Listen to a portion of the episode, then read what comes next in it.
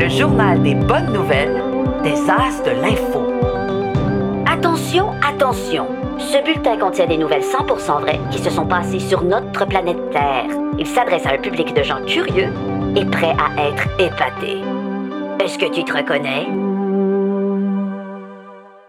Aujourd'hui, au journal des bonnes nouvelles, une nouvelle espèce d'oiseau aux îles Galapagos et un jeune de 13 ans bat le jeu vidéo Tetris.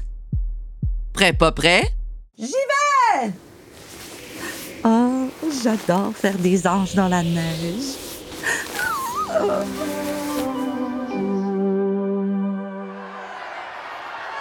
L'évolution. Ce mot te dit quelque chose? Sou, sou, sou, solidarité! Eh, excusez la gang, j'ai pas dit révolution, j'ai dit évolution. Beaucoup mieux. Donc, l'évolution. Tu sais, la vie sur la planète Terre est toujours en train de s'adapter, de se transformer. Et l'évolution, c'est pas juste bon pour nos ancêtres. Ça se passe aujourd'hui, à chaque jour, à chaque seconde. Il y a certains chercheurs, des biologistes de l'évolution, qui veulent comprendre comment de nouvelles espèces émergent sur la planète.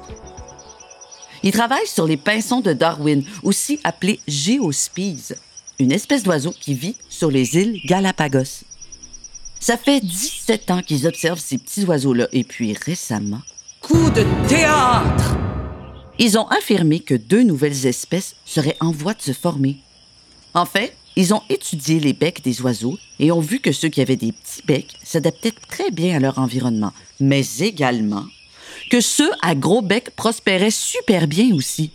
Selon la taille de son bec, le paisson trouve de la nourriture adaptée à sa morphologie, ce qui lui assure une longue survie, meilleure que celle des paissons dont le bec est de taille moyenne. Alors, on sait que cet oiseau, auparavant classé sous une seule espèce, évolue en ce moment en deux espèces, soit les géospies à petit bec et les géospies à gros bec. Allô, Pinson? T'as-tu un petit ou un gros bec, toi? Ah, pour rien. Je, je demande ça comme ça, par simple curiosité. Je veux pas que tu te sentes jugé sur ton physique, là. C'est juste que. Susceptible, le petit pinson. Poursuivons.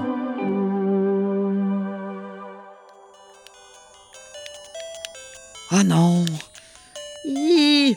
Non, tasse-toi, gros bloc! Voyons, je n'en pas, à Tetris! Tetris.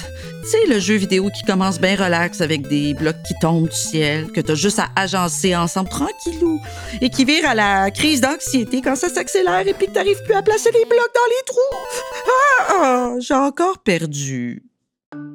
Tetris n'a jamais été battu, même si ça fait plusieurs années que le jeu existe et que plusieurs millions de personnes y ont joué.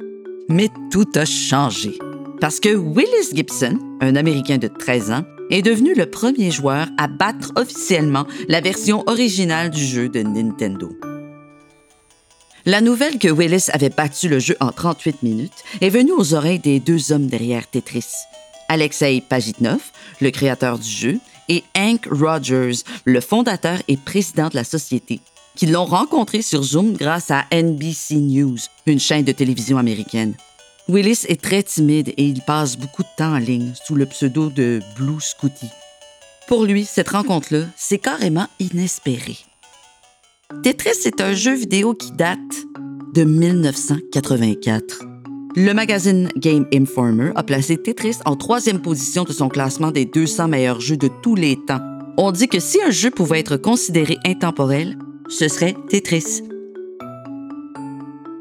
Ça fait donc 40 ans que les gens jouent à Tetris sans gagner, mais Willis a changé la donne. Quel cerveau, ce mec. Hum. Bon, allez, j'essaye une autre partie. Si lui, il peut, moi aussi, je peux. Ah ouais, gros bloc. Non! Tasse-toi. Oui, c'est ça.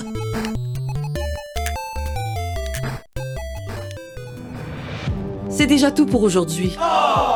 Mais on se retrouve la semaine prochaine.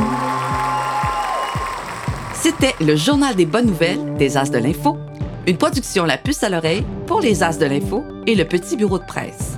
Texte et voix, Véronique Pascal. Réalisation, Francis Thibault. Pour plus de nouvelles pour enfants, visitez lesasdelinfo.com.